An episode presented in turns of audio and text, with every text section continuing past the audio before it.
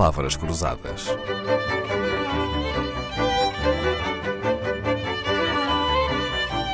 Porque quase tudo é uma questão de semântica.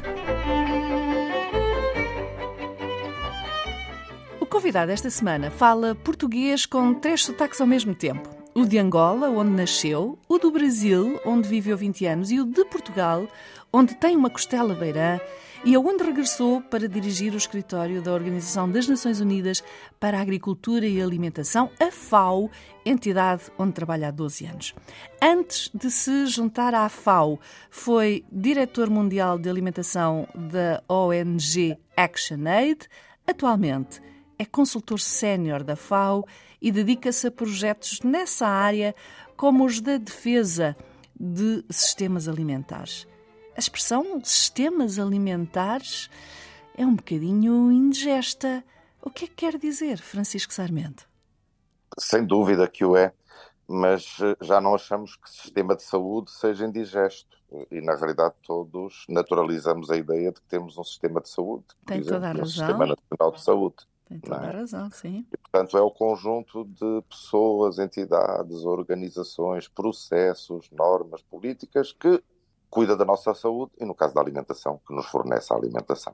Sim, então, falar de sistemas alimentares pode ser falar sobre alimentos, claro, sobre agricultura, claro, ambiente, turismo, energia, clima, território também. Então, isto quer dizer que não devemos comer papaya do Brasil, sushi japonês, mandioca de Angola, devemos alimentar-nos apenas daquilo que o nosso território nos dá? Não, podemos e devemos. Aliás, ao longo da história da humanidade, sempre comemos aquilo que se produzia noutros territórios e trocámos imensos conhecimentos e imensas espécies com isso.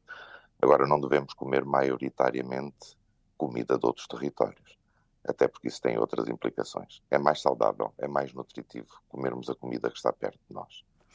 Costuma dizer-se, a este propósito, que os olhos também comem. Nos projetos uh, pessoais a que se dedica na área da alimentação, costuma dizer que a paisagem é a sua receita. Então, explica o que é que quer dizer com isto. Eu gosto muito da ideia da, da paisagem alimentar, que é a paisagem que nós conseguimos sentir, seja pela visão, seja pela audição, seja pelo olfato e, melhor do que tudo, pelo paladar. Porque aquilo que os nossos olhos normalmente veem foi conformado na relação entre pessoas e instituições quando elas dialogam à volta da alimentação e isto fica retratado na paisagem. Nós podemos comer esses processos. É isso que eu chamo as paisagens alimentares. Então, comer um enchido num restaurante ou numa taberna transmontana faz assim tanta diferença?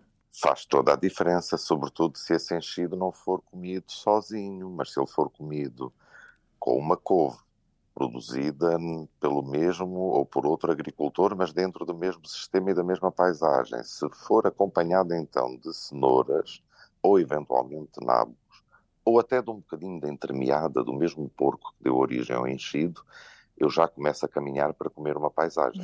então aí a experiência é completamente diferente, não é? É muito mais saborosa. Haveremos de falar de alguns dos seus projetos que tem no âmbito deste paisagismo alimentar, digamos assim, em que liga a paisagem à comida. Todos sabemos, ninguém vai atrás dos montes à procura de comer marisco, não é? Não se procura o algarve pelo queijo ou pela carne.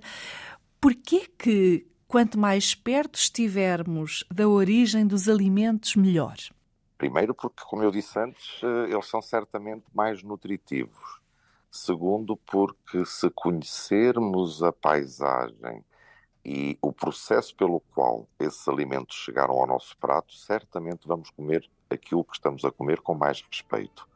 E isso tudo, hoje sabe-se, vai nos fazer melhor. Vamos então aproveitar a companhia de Francisco Sarmento, especialista em sistemas alimentares e alimentação, dirigente da FAO, que vem ao Palavras Cruzadas desta semana para nos ajudar a olhar para certos pratos com outros olhos. Palavras Cruzadas, um programa de Dalila Carvalho.